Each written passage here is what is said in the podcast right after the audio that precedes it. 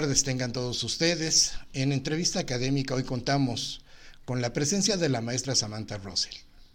La maestra Samantha Russell es licenciada en comunicaciones, con especialidad en recursos humanos y consejería familiar.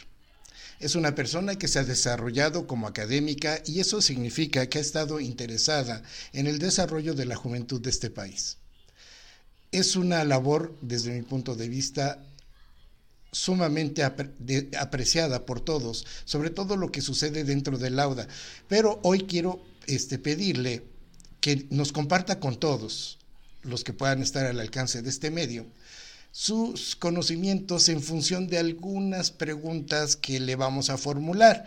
Pero antes de eso quiero pedirle a la maestra Samantha Rosel que nos dé una pequeña introducción personal de su trayectoria profesional. Muchas gracias y buenas noches, maestra. sus órdenes.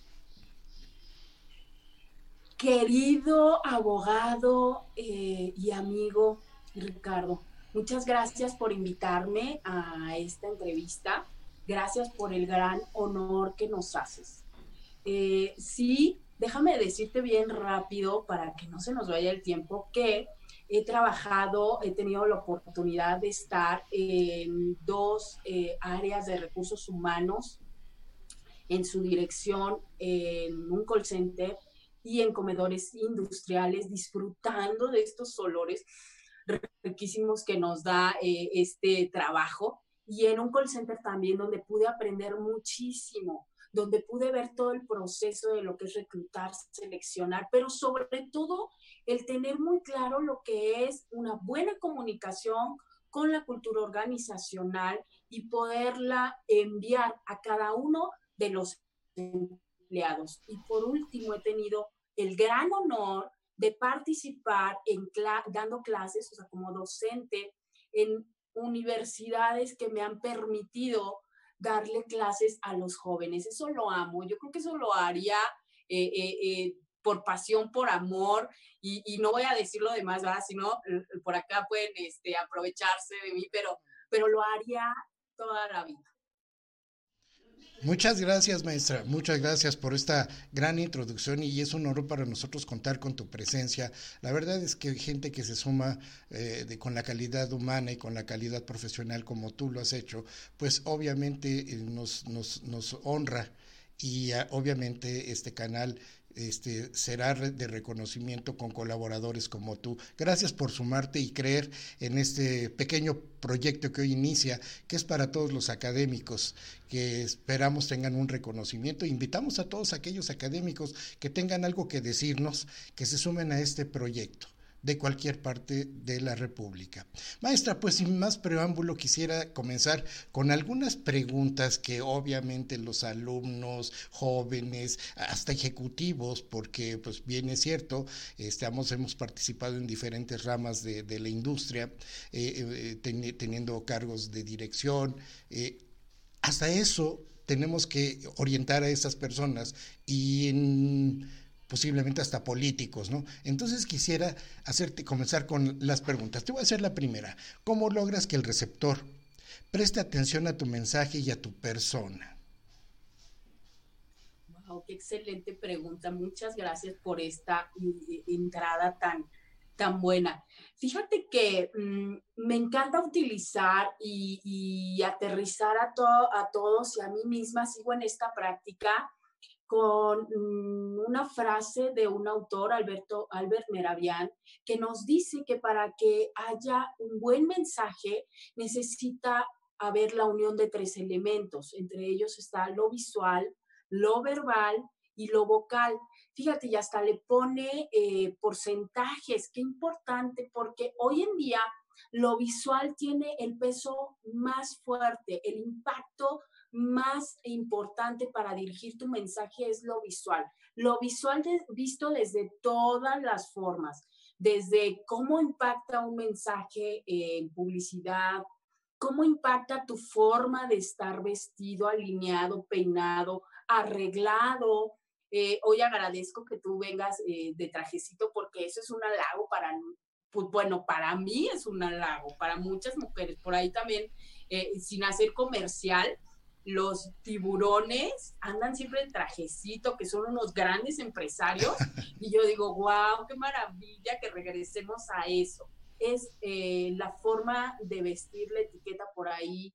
Eh, la princesa Leticia dice que no porque sea moda significa que sea correcto y que la elegancia nunca se deberá de vulgarizar. Entonces, lo visual me queda claro que es impactante y, y hay que seguir promoviendo esta parte eh, maravillosa de la vista. Después, esto nos dice este autor que tiene un 55% de eh, fuerza para que tu mensaje llegue. Así que ponte a analizar lo que tienes que revisar en todo tu mensaje.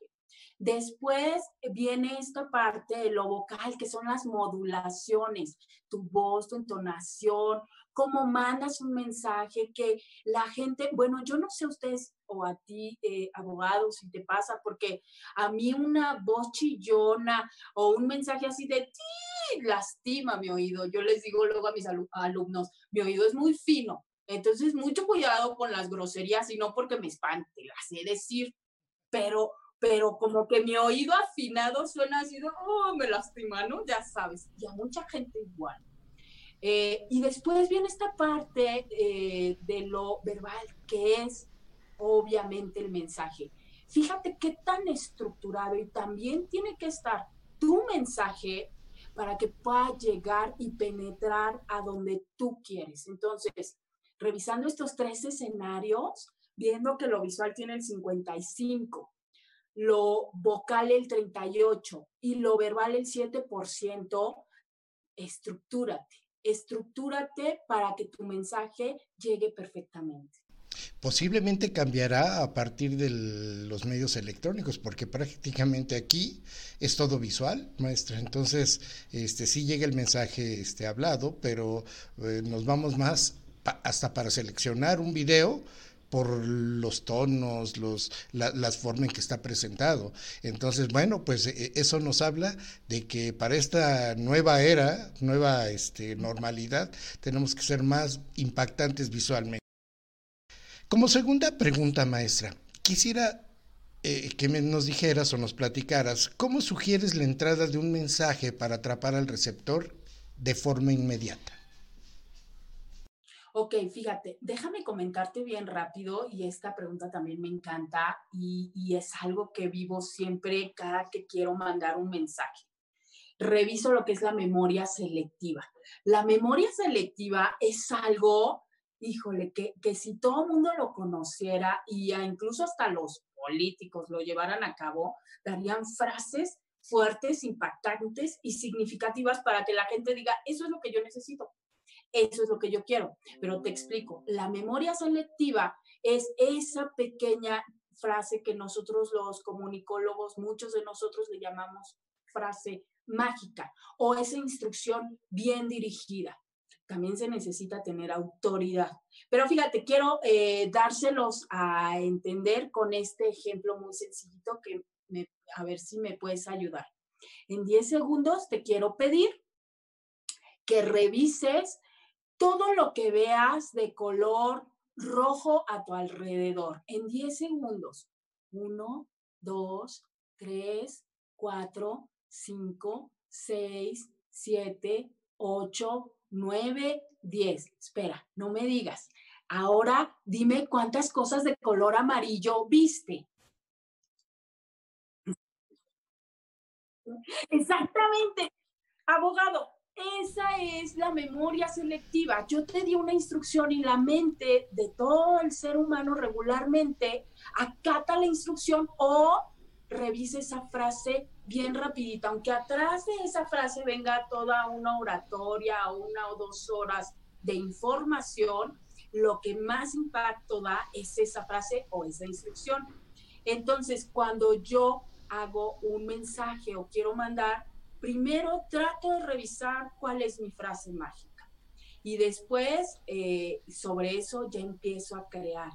Y de ahí viene otra parte importantísima y que me fascina y rápidamente te comento, que es la filosofía griega. Esta filosofía trae tres elementos maravillosos, que es el eh, etos, el patos y el logos. El etos es la credibilidad con la que tú digas las cosas. Yo no me podría poner, yo no me pondría hablar, abogado, de derecho en una conferencia, jamás. Eso se lo dejo a los especialistas. entonces, ¿dónde estaría esta parte de credibilidad? Ya me imagino, me trabaría constantemente. Esos selectos que tú debes de tener en una conferencia o en un mensaje o en una clase. Después el patos. El patos es la emoción, la pasión, el ánimo que le pongas a lo que tú estás diciendo. Finalmente, tú tienes ya esta parte de credibilidad para poder mandar un mensaje intenso, apasionado. Yo siempre les digo a los jóvenes, oigan, anímense, están en su graduación, eh, vívanlo, disfrútenlo. Yo hasta lloro de la emoción. Imagínate, son seres emocionales. Entonces yo cuando veo a, políticos o a grandes ahí dando un mensaje todo serio y leyendo, digo, no, pues ni se la cree. Candy daba mensajes así. Y el logo rápidamente es el, eh, obviamente el tema, el mensaje nuevamente, que tiene que estar bien estructurado. Ok. Bueno, maestra, pues extraordinaria explicación y la verdad me sacaste de balance porque pues yo estaba buscando otra cosa diferente a lo que tú me dijiste. Y sí, hay que estar abiertos a todo lo que estamos viendo. Bueno, la siguiente pregunta es, ¿cómo puedes darte cuenta si tu mensaje es claro o no lo es claro? Ay, muy buena pregunta, sí. Eh, fíjate que aquí es bien importante el lenguaje corporal. Obviamente una buena retroalimentación. Si estuvieras en un auditorio o en una clase, la retroalimentación es maravillosa. El que te pregunten quiere decir que están atendiéndote, que saben de lo que estás hablando, pero también el lenguaje corporal cuando asientas, ya sabes, con la cabeza, o cuando dices sí, sí es cierto, o no, no estoy cierta, o la cara si no, ya sabes de qué dijo, cómo dijo, o peor, te das cuenta que no están atendiendo tu mensaje cuando ya empezaron a distraerse. Cuando ya están acá en el celular o cuando están acá viendo la mosca o se empiezan a salir, te ha tocado, ya sé, a mí me pasó los primeros cuatrimestres y se me salían y yo decía, no estoy siendo clara. Eso es excelente para darte cuenta que eh, te están atendiendo. Ok. Seguiríamos con, ah, bueno, sobre eso nada más quiero decirte, a veces los temas también no ayudan tanto no a lo mejor no la transmisión, sino el interés sobre los temas este, hace que la gente tenga cierto desinterés momentáneo. Bueno, la siguiente pregunta que te voy a realizar es, ¿cómo podemos mejorar el lenguaje? ¿Qué técnicas o en este caso qué nos puedes recomendar? Wow, sí, esto tiene que ver con una excelente retórica. fíjate, la retórica es el arte de bien hablar cuando tú tienes una buena dicción, cuando tú tienes ya trabajado y estás, te digo que yo diario sigo practicando frente al espejo, abro mi mandíbula para que salgan bien mis palabras, trabajo con mi voz, eh, me, pongo de verdad en el espejo y así le hago y empiezo a hablar y empiezo a mandar mensajes, es una práctica maravillosa. Y la retórica trae elementos, varios modelos como eh, uno de ellos es esta parte de la metáfora, que seguramente tú y yo hemos vivido, ¿no? Que son tipo poemas, eh, mensajes poéticos, pero sobre todo, abogado, lo sabemos, una buena lectura. Sí, claro. Estás trabajando, pero la dicción y el mensaje queda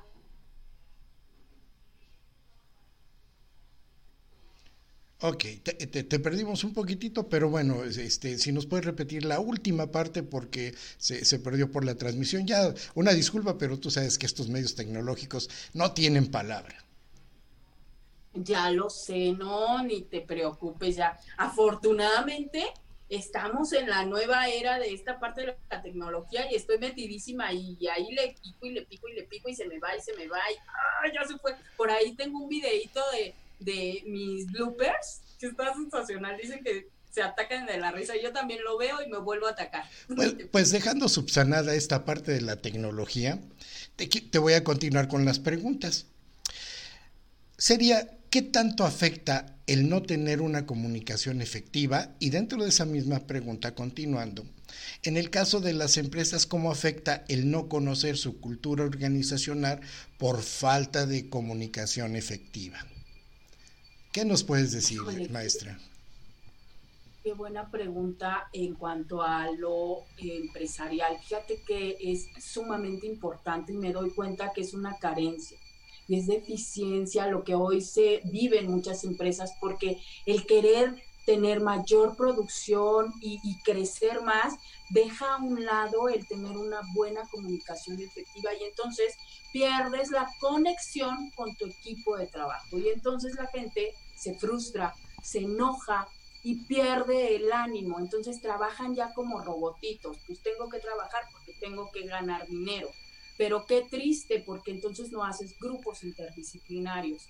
Yo siempre que reviso esta parte y tuve la oportunidad de hacer manuales en empresas de esta parte de la cultura organizacional donde viene esta misión, la visión, la filosofía. Si tú no se las sabes comunicar a tus empleados con esta parte de pasión, con, con lo que es el patos, la gente se desmotiva que la gente sigue trabajando, sí, porque necesita.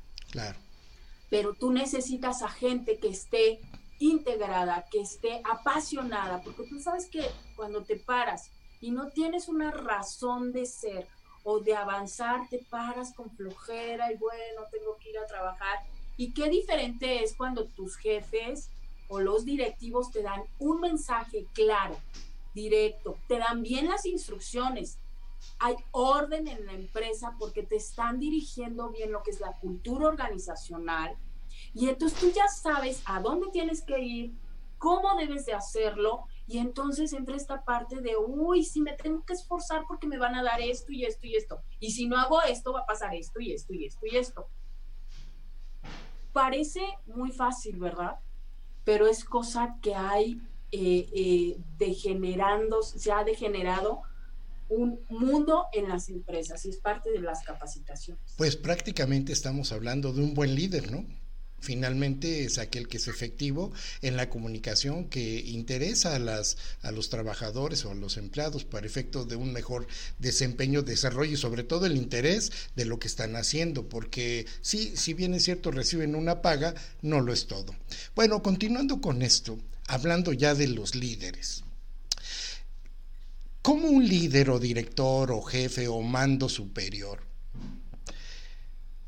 ¿Qué importancia tiene el saber comunicarse y dirigirse? ¿Qué sugieres para este caso de los factores de la empresa?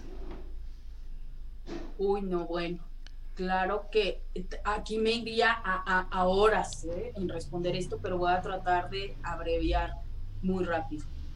El líder tiene que tener mensajes eficaces y eficientes orden, ser claro.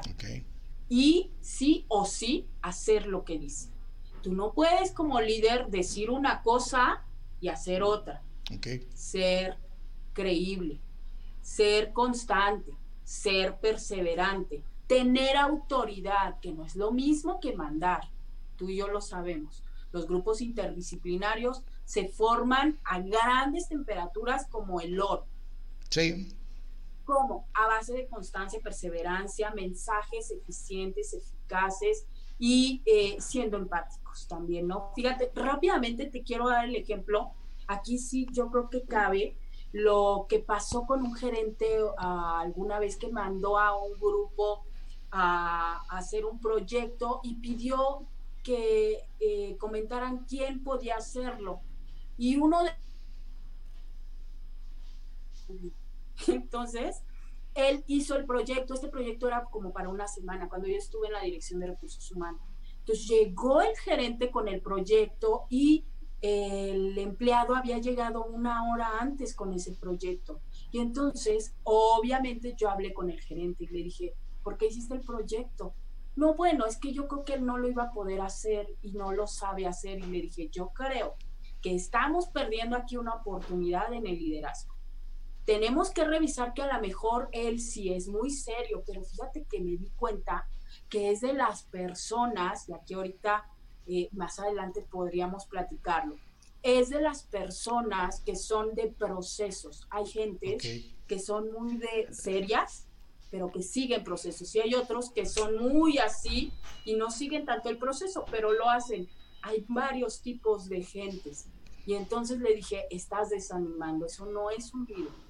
Tú deberías de haber hecho equipo con él. Perfecto, maestro. pues mayor este, analogía eh, para ejemplificar un, caso, pues no, no hay más. Bueno, la siguiente pregunta que yo te voy a hacer es, ¿cómo puedo saber con exactitud qué tipo de personalidad tengo?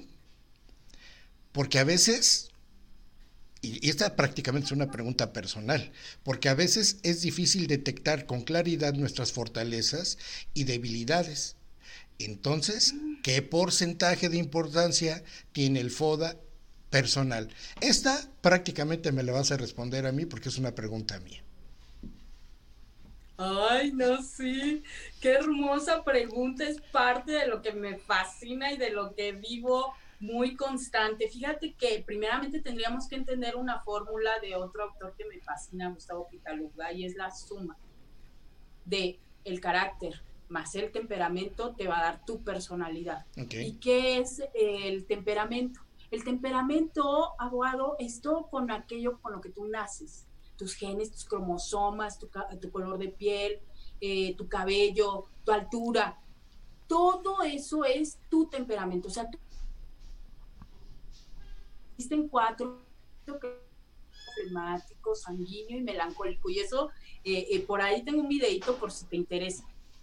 Pero esto lo tienes que sumar a un carácter. ¿Y qué es el carácter, maestro? El carácter es formarte. El carácter es lo que yo les digo, ay, no, no te me pongas a llorar o te me tires la barro y no luego a los chavos. Es que hay que hablarles luego muy como ellos. Y entonces digo, el carácter se forma otra vez nuevamente, porque esta frase me fascina, se forma a grandes temperaturas como el oro. El carácter es la educación que vayas construyendo, el entrenamiento, los cursos, eh, tu fuerza, el ejercicio, el comer bien, el levantarte a determinada hora, o sea, constancia y perseverancia. Eso es tu carácter. Entonces, imagínate, sumas tu temperamento, el que tú ya tengas, ¿no? Por ejemplo, los coléricos que son así, ¡ah! con una buena educación, maestro, no, bueno, son unos super guerreros, me encantan. Muy bien. Bueno, la siguiente pregunta, querida maestra.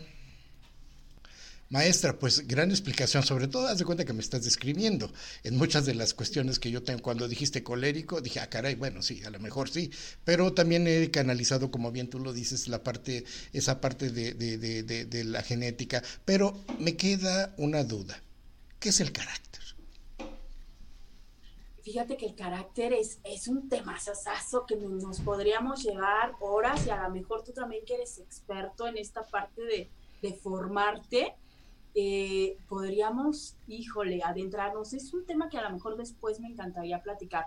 El carácter se forma y me encanta volver a repetir esta frase, se forma grandes temperaturas. Todo el carácter, maestra. Perdón por la falla, tuvimos una pequeña falla, por eso es que vamos a retomar esta parte. Este, y vuelvo a pedirte una disculpa por los medios, este, lamentablemente no depende de nosotros. Pero si nos puedes decir qué es el carácter, porque quiero saber cómo se conforma el carácter. Excelente pregunta y es de las que más me fascina es algo que sí tenemos que retomar. Yo creo que toda, todos los maestros, papás, jóvenes, empresarios. Fíjate, el carácter se forma y me fascina repetir esta frase, a grandes temperaturas como el oro.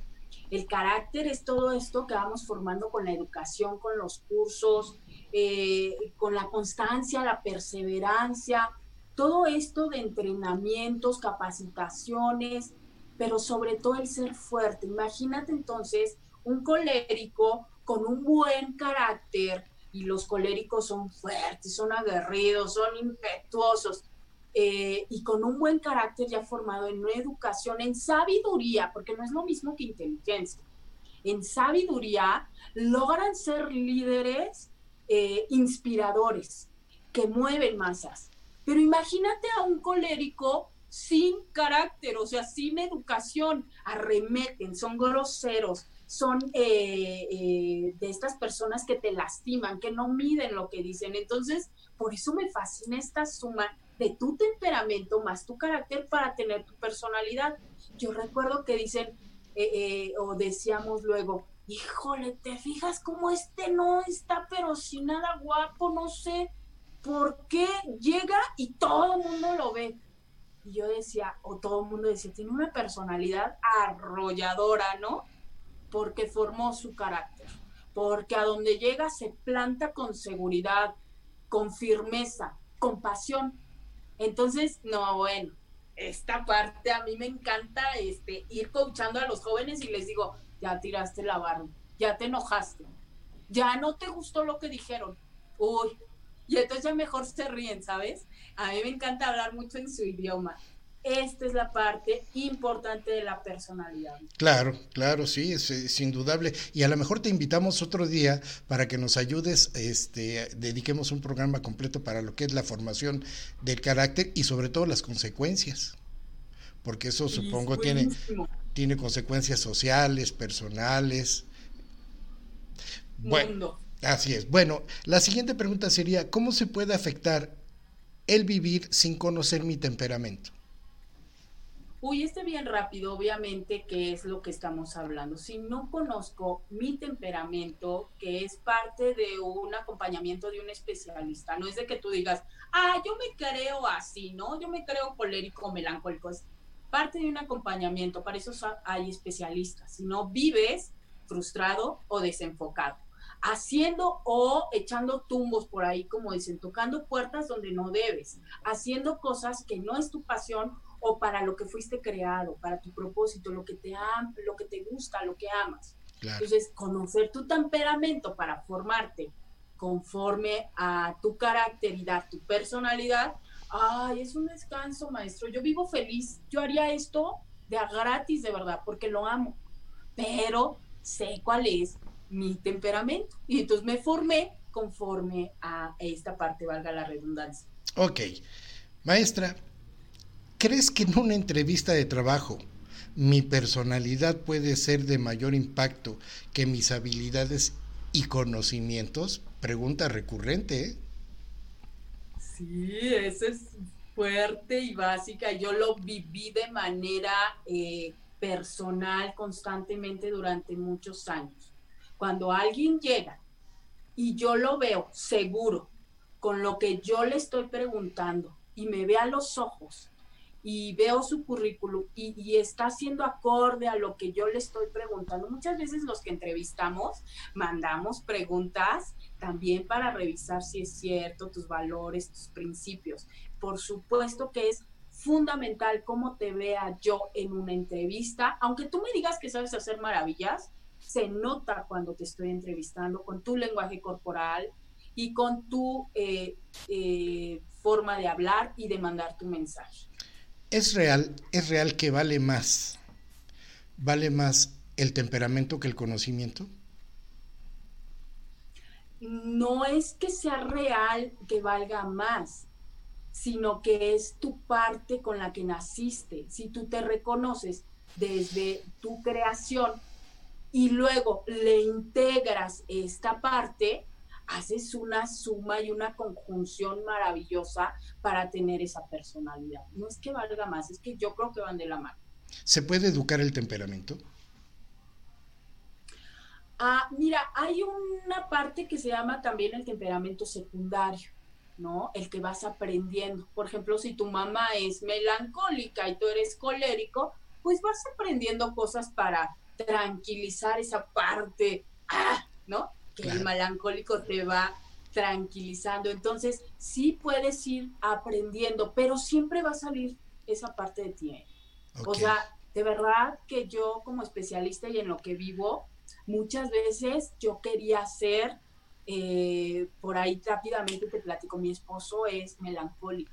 Y entonces yo quería ser como él, muy de procesos, muy detallista, muy así. Ellos son muy, uy, todo bonito, todo hermoso. Si no está bien estructurado, no está bien hecho. Y yo no soy así.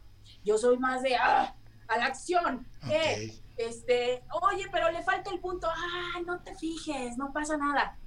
Entonces yo dije, no, hay que ser como él. No, no me sale, maestro, me frustro, me frustro y pierdo el tiempo. Ya. Entonces trato de aprender cosas que salen bien, que le funcionan a él, pero, pero entendiendo mi eh, naturaleza, porque si no me frustro.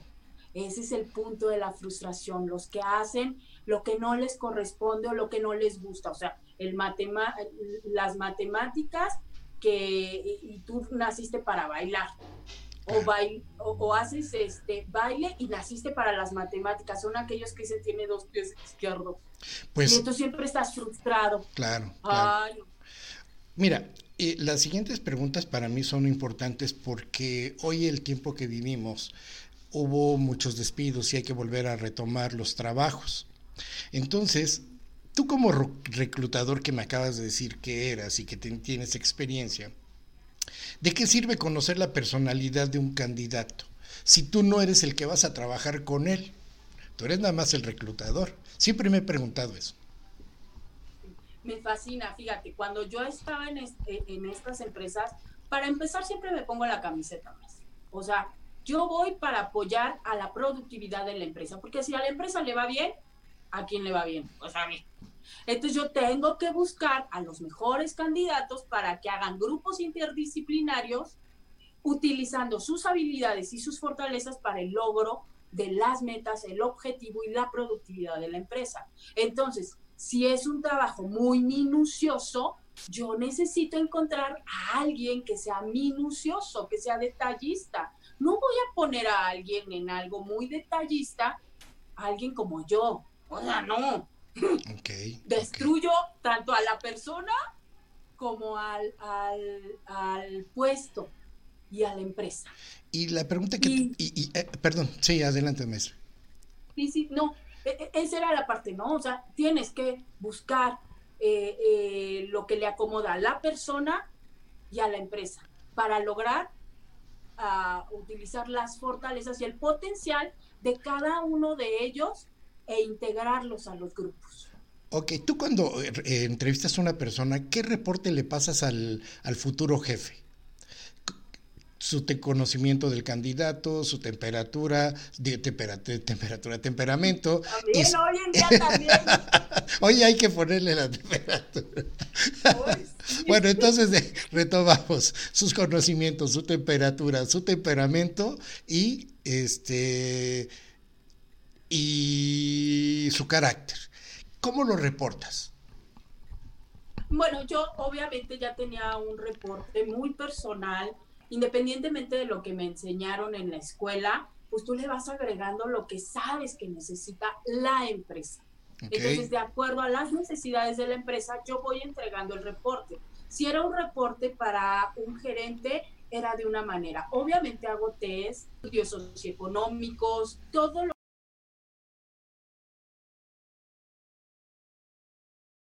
requiera el puesto. Y cada, obviamente, cada nivel tiene su, eh, su, su, forma de entrega, de entregar un reporte.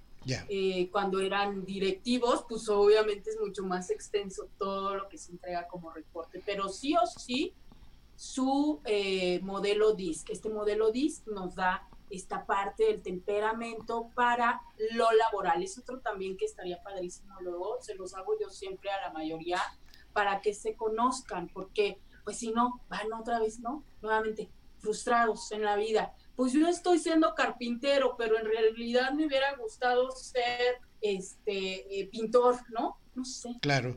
Tienes que ir ya no te voy a quitar más tiempo porque sé que tienes actividades y por, yo por mí me quedaría aquí platicando horas. Pero bueno, vamos a terminar. Nos quedan eh, prácticamente dos preguntas que yo tengo. Eh, ¿Qué importancia tiene para un jefe conocer el temperamento de sus subordinados y por qué? Pues obviamente retomando lo que habíamos dicho para no hacer larga esta parte, ¿no? Es importante para saber su potencial, su fortaleza y minimizar sus debilidades. ¿Para qué? Para la buena productividad. Si esta persona es muy buena en ventas, imagínate, hay gente que yo los veo y digo, bueno, este me vende una crema de lo que sea y se la compra. Si yo sé ese potencial, pues no lo voy a tener atrás de un escritorio. Mejor lo mando a que venda mi producto. Y fue importantísimo. Perfecto. Y por último, este maestra, ¿qué recomendarías para tener una buena relación en lo laboral y en lo personal en base a tu experiencia? Muchas gracias. Yo creo que esa es una pregunta de un cierre maravilloso. Maestro, yo creo que lo primero que debemos de hacer en la vida es tener orden. Orden y conjugado con amor. Si hay orden, no vendrá esta parte del caos, porque el desorden provoca caos y el caos te provoca frustración. Si tú tienes un buen orden en tu empresa, con tu cultura organizacional, con los procesos que tienes que llevar, con una excelente comunicación, porque lo puedes tener maravilloso, pero si no lo diriges, pues no va a llegar. Y en tu vida es lo mismo. Si hay constancia, si hay perseverancia, si tienes este orden, que no es fácil, o sea, cuando me dicen, ay, sí, a ver, párate diario a la misma hora. No, pues son hábitos. Y los hábitos también se construyen.